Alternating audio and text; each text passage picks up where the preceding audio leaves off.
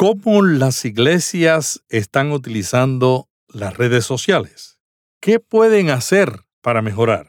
Hola, ¿qué tal? Aquí Melvin Rivera Velázquez con otra edición de Cambio 180. Este es un podcast audio bajo demanda que puede escuchar en cualquier lugar y cuando usted quiera. Esa es la diferencia con la radio. El podcast usted lo descarga y lo escucha cuando puede.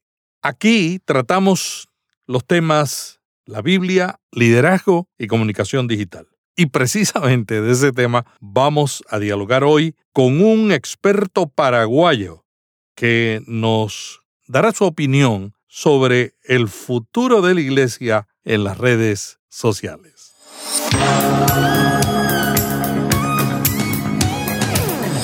Este es un podcast de la red Intermaná, ayudándole a vivir mejor. Cambio 180. Cambio 180 es auspiciado por cristianos.com, una comunidad sobre la iglesia, la Biblia, la cultura y la vida cristiana.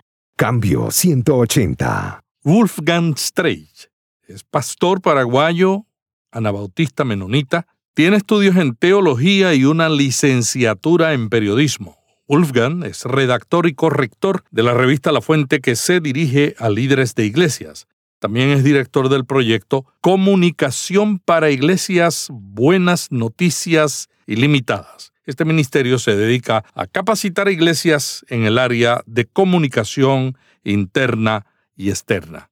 Wolfgang, bienvenido a Cambio 180. Muchas gracias por la invitación. Saludos a todos los oyentes. Wolfgang, ¿desde hace cuánto tiempo estás en las redes sociales? Mira, Melvin, la fecha exacta no, no sabría decirte. Yo soy un, tardío, digamos, en el tema de Internet, porque ingresé a la Internet del año 2000, ya de 30 años de edad cuando ingresé. Y creo que entré a la primera red social que, que existía en ese entonces, Orkut se llamaba, ¿verdad? Y yo creo que para el 2006 ingresé al Facebook, ¿verdad? terminé mi carrera de periodismo el, el, 2008 y ahí empecé a activar más, digamos, con, con proyectos de, de, la iglesia, ideas eh, sobre periodismo, trataba de, de, organizar, pero todo era muy, muy desordenado en ese, en ese momento. Para el 2010 empezamos a, a trabajar, digamos, con un propósito, con una visión, con una intencionalidad en las redes sociales. ¿Cuántas comunidades tú has desarrollado en Facebook?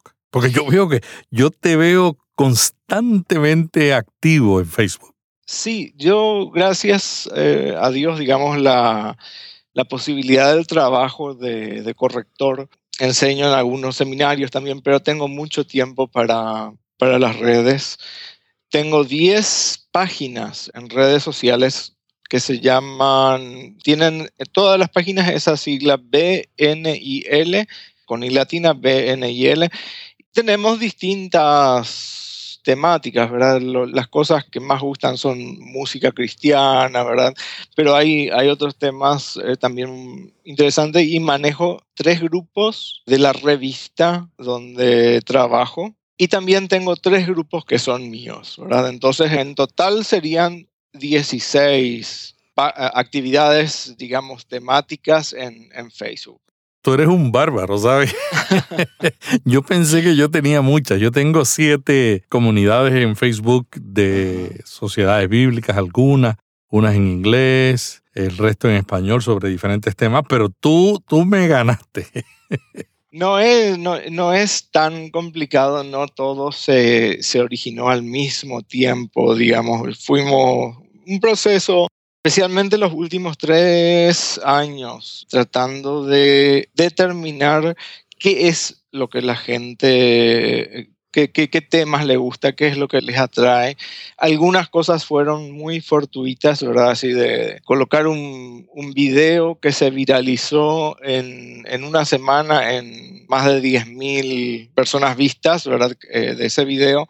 Eso nos dio nuevas ideas, eso no, digamos, mucho fue simplemente experimentar, estar en esto, mirar cómo otras personas están trabajando en redes sociales y no creo de que sea algo muy difícil, muy complicado, porque yo estoy muy organizado. O sea, tengo mis días en mi agenda que yo tengo que publicar en tal página y normalmente utilizo primero el, blog, publico en Blogger, después publico en, en, el Facebook. Hay algunas veces que comparto cosas de otras personas, tengo pestañas, digamos, donde, donde voy siguiendo a personas específicas sobre ese tema. Entonces simplemente yo veo, ah, esto es interesante y lo comparto.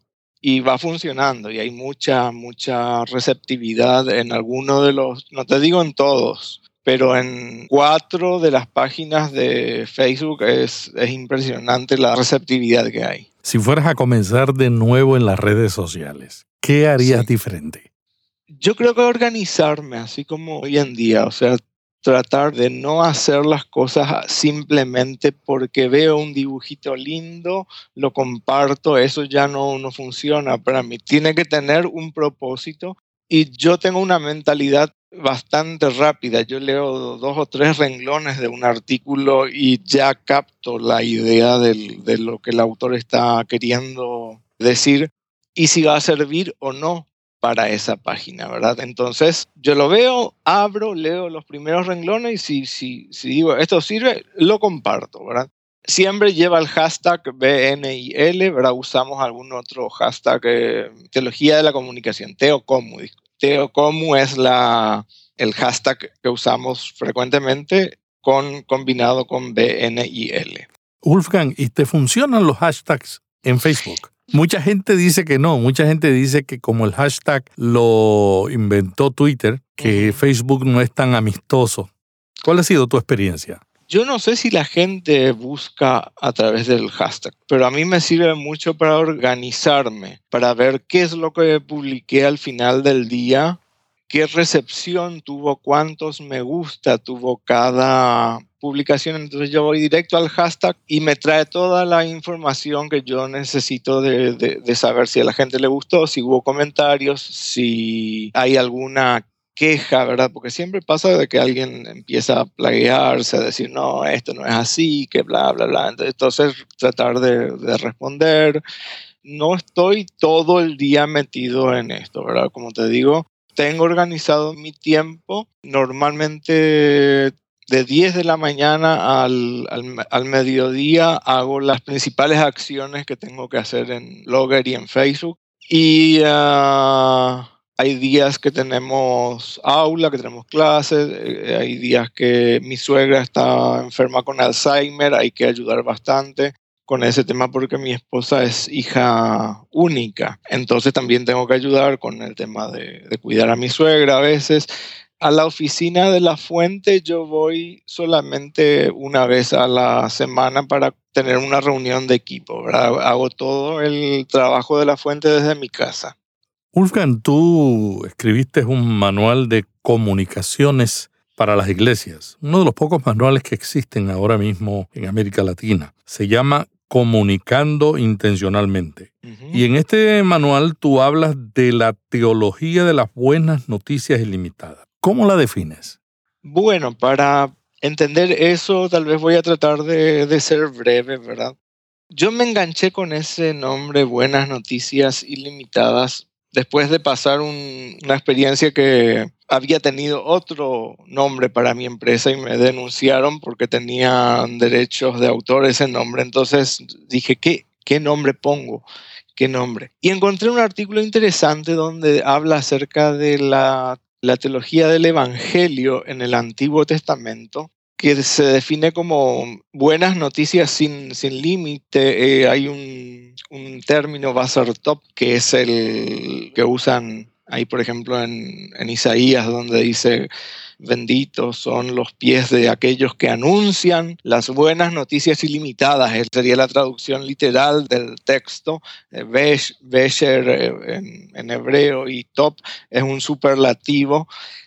Y ah, yo creo que hay mucho, la teología de la comunicación, a mí me gustó ese nombre porque nadie lo, lo, usaba, nadie era, era algo que se identificaba mucho con el periodismo de noticias ilimitadas realmente el, Evangelio es algo que, que tiene como para investigarlo siempre y para regocijarte siempre, no, no tiene ningún tipo de, de límites. Cuando ves a Dios como un comunicador desde el comienzo mismo, ¿verdad? Dijo Dios, hagamos al hombre. Está haciendo una acción comunicativa, ¿verdad? Y a través de toda la palabra de Dios son acciones comunicativas. Jesús es la encarnación de Dios para comunicar el mensaje de amor a la humanidad, ¿verdad? Entonces yo sugiero, ¿verdad? Siempre tener tu Biblia y con algún color especial marcar cada acción comunicativa de Dios en la Biblia. Y yo creo que por allí va la, teología de las buenas noticias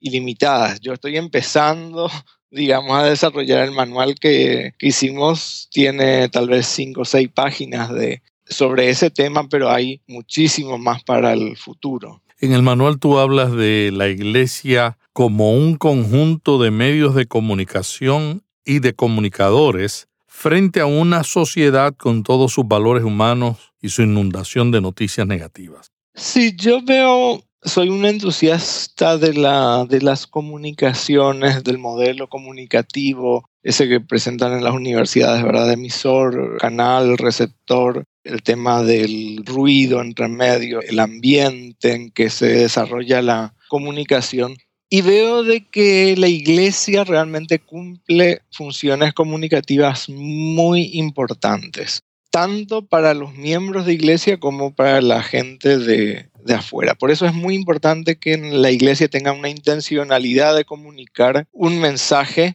el mensaje de Jesucristo, ¿verdad? A través de las redes sociales, a través de los videos de YouTube, todo lo que sea Internet, ¿verdad?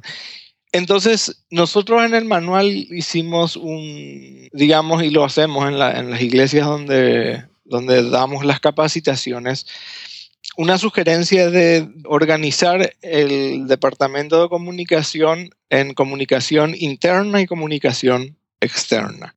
Entonces hay una serie de cuestiones allí para analizar, para entender. No, no es muy sencillo en poco tiempo explicar todo, ¿verdad?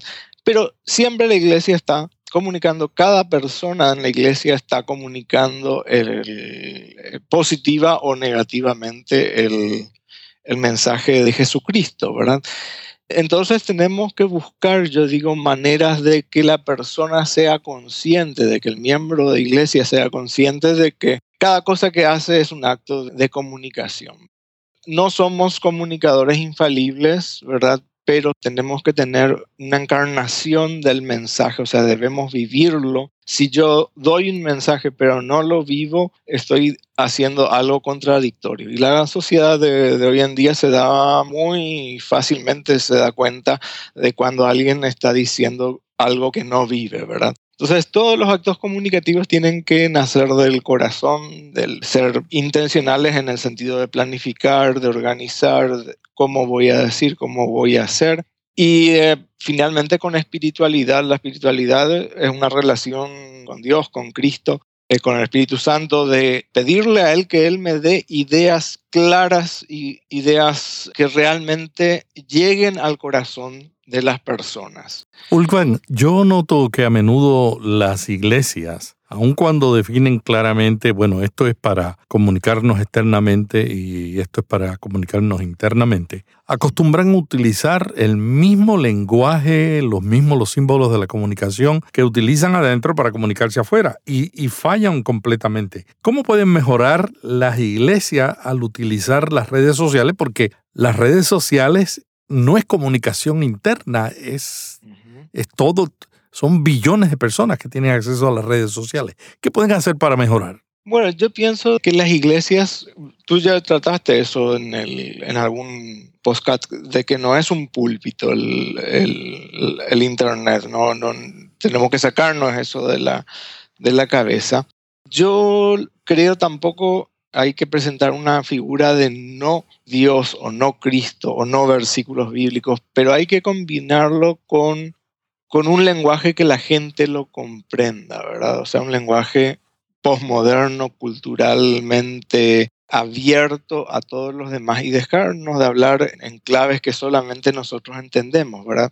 Entonces, yo creo que hay mucho que hacer allí. Hay que definir quiénes los que van a manejar esa tecnología como representantes de la iglesia y sentarse y hacer un plan, un proyecto de qué, qué es lo que queremos lograr con un Facebook, qué es lo que queremos que la gente se entere. Entonces, si, si saturamos el Facebook con cosas que la gente no entiende, la gente simplemente se desconecta, saca el me gusta, ¿verdad? Y, deja de, de, seguir.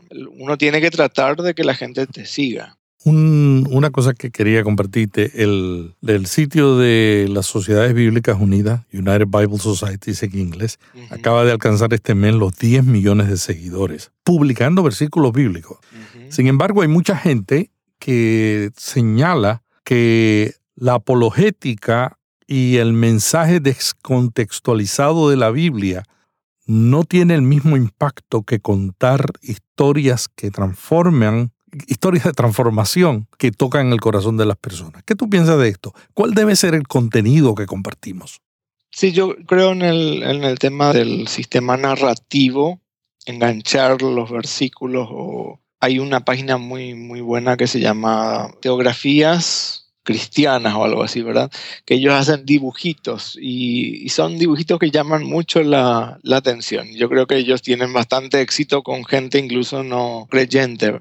Hay que ser muy creativo, hay que tener ideas nuevas, hay que ver cuál es la tendencia hacia dónde va lo que a la gente le, le gusta, ¿verdad? Ver, ver otras páginas que tienen mucho éxito, así como la de Sociedad Bíblica, y crear una estrategia. Yo creo que el, comunicador o el, aunque no sea periodista, ¿verdad? El que está al frente de eso en la iglesia tiene que tener mucha creatividad para hacer cosas llamativas, cosas interesantes, cosas que capten la atención de la gente. Wolfgang, ¿cuál es el futuro de la iglesia con respecto a las redes sociales?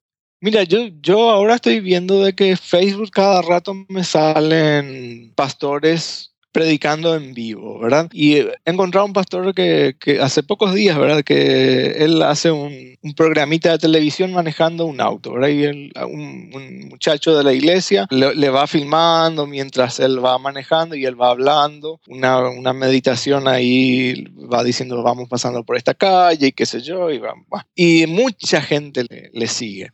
Yo creo de que van a ir aumentando porque en Latinoamérica cada semana es mayor la cantidad de gente que se va adhiriendo a Internet. Acá en Paraguay tenemos 3 millones de... No, disculpa, 6 millones de habitantes.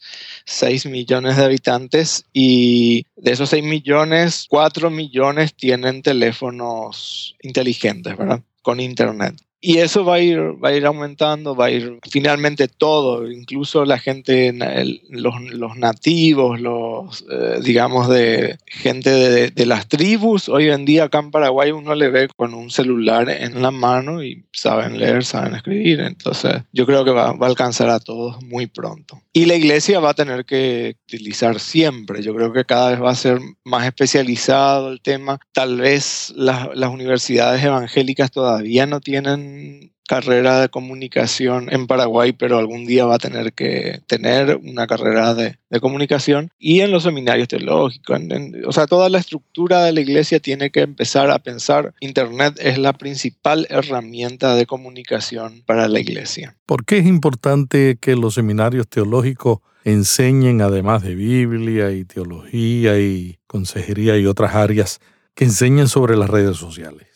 Bueno, mira, yo tengo una serie de, de, seminarios ya que dis pequeños cursitos, no una materia de, comunicación. Y siempre quedan muy entusiasmados los, los, estudiantes. Yo creo que se debe incentivar eso, como para que ellos vayan con una visión a la iglesia. El pastor tiene que tener su, su blog y tiene que escribir para su feligresía y para la gente de, que no es de la iglesia. Tiene que saber crear pequeños videos como para que eso llegue a la, a la gente. Hoy, hoy en día pasa, incluso el otro día aprendí el Facebook y la iglesia Concordia está transmitiendo en vivo, me avisó. Prendí, ¿verdad?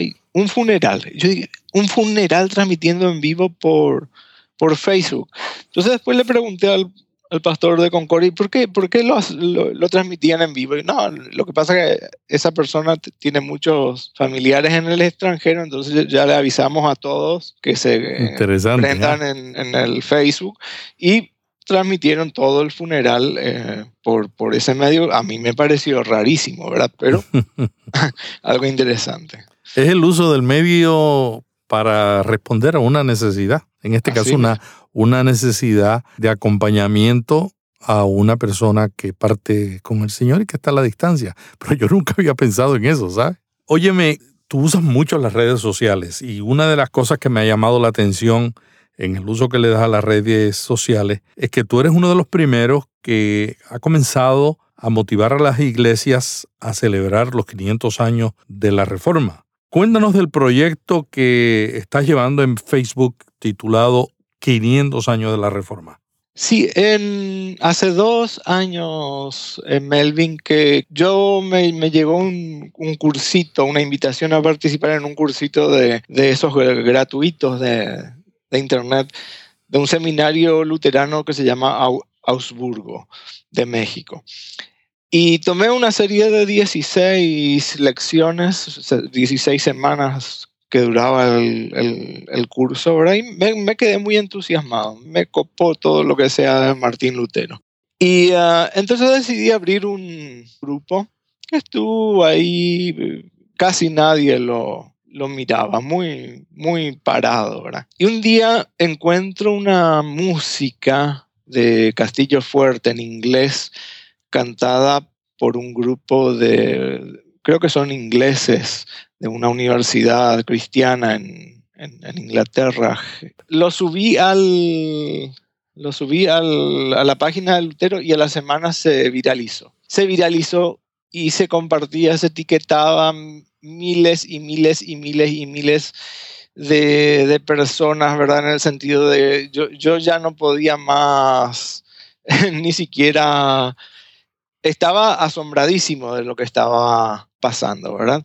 El grupo este me, me, ayudó a tomar la iniciativa de, de, publicar más cosas, ¿verdad? Y publicaba más cosas y siempre el, el, video era lo que le daba movimiento a la página, pero finalmente llegamos a 5000 hace dos semanas, llegamos a 5000 me, me gustas y la gente está enganchada, quieren artículos, ver cosas que eh, le gusta mucho a la gente eso del muñequito de Playmobil de, de Lutero. Entonces pongo fotos de eso, cosas que, que, ocurren en Alemania, de repente artículos que salen en los diarios publicados acerca de la, de la reforma y principalmente eventos. Estoy juntando todos los eventos que hayan acerca de los 500 años y yo quiero personalmente que la gente de Paraguay se, se entusiasme con crear un gran evento para el año que viene. Estoy trabajando en eso, escribiendo a los pastores, tratar de hacer algo trascendente aquí en, en Paraguay también sobre los 500 años de la reforma. Qué bueno. Oye, otra cosa que me ha llamado la atención de lo que tú haces es un proyecto de estudio bíblico que has llamado Bazar Top. Pero lo que me llama la atención es que estos estudios bíblicos están dirigidos a personas posmodernas, o sea, la generación del milenio, pero lo más que me atrae es que ustedes lo están realizando en cafeterías, heladerías, parques y otros lugares donde hay jóvenes. ¿Cómo, cómo logras dar un estudio bíblico en un lugar tan difícil de mantener la atención? Bueno, primero decir de que, el, el proyecto es nuevito. Este año terminamos de crear las 40 lecciones con la metodología para para gente postmoderna un lenguaje muy accesible y una dinámica donde todos pueden participar. Es muy parecido al sistema de mesas redondas de John Maxwell, no sé si, si lo mm, conoces, pero es un grupito de, puede ser de cinco personas, de, de, de 10 hasta 15 tal vez. Lo experimentamos en una cafetería que se llama el lector. Es una librería que tiene una cafetería y allí comenzamos los primeros grupos, ¿verdad? Entonces, intencionalmente la gente va con la intención de estudiar. O sea, no es que están en la cafetería y ustedes los invitan. No, pero, pero se da la posibilidad O sea, justamente de que al ser un lugar público, alguien que esté allí pregunte qué es eso, se Mm. integra al grupo, ¿verdad? Entonces, otro sistema que tenemos también, Melvin, es por Skype. Yo tengo los, eh, los jueves de noche, tengo un grupo por Skype de Bazar Top. Y ahí tengo gente de todo el, el mundo, seis, siete personas también de diferentes lugares del, del mundo que se conectan y hacemos el estudio por Skype. ¿Qué quiere decir Bazar Top? Bazar Top es buenas noticias ilimitadas, o sea, es el es Bazar, viene de, un verbo en hebreo, Besher, que era, es- sa- ¿sabes cómo es el- la idea que yo siempre presento de Bazar Top? Es del, del que viene corriendo del campo de batalla para avisar a la gente en la ciudad que el rey ganó, porque era, había siempre un mensajero que la gente, las mujeres y un, un grupo de hombres quedaban en la ciudad, el rey se iba con el ejército a la guerra y la mejor forma de, de entender el tema es el, Salmo 24, por ejemplo, donde dice, eh, alcen los dinteles, abran las puertas, que viene el Señor de la, Señor de la gloria. ¿Quién es el Señor de la gloria? Entonces, es esa temática, o sea, es una noticia fenomenal, que nuestro rey ganó, ¿verdad? Y traducido en el, Nuevo Testamento es la palabra evangelio, que lo usa Pablo también como, eh, eh, di- dinamita, poder explosivo. El evangelio es un- una cosa incontrolable si lo utilizamos eh, de la manera correcta, ¿verdad? Y él, decía en, otra parte, es algo que, que ni yo me puedo controlar porque no puedo callarme esta buena noticia que tengo para, para compartir, ¿verdad? Esa es la, la idea principal. Qué bueno. Wolfgang, gracias por este diálogo sobre el futuro de la iglesia en las redes sociales. ¿Algo más que quieras añadir? Sí, Melvin, gracias a, a vos por la invitación, la que sirva para la gente. Pero si, si hay alguien que quiere investigar más de ese tema, simplemente tiene que ponerla en el, en el Facebook. También tenemos todo el material de Facebook en, en blogs. Así que con la sigla BNIL.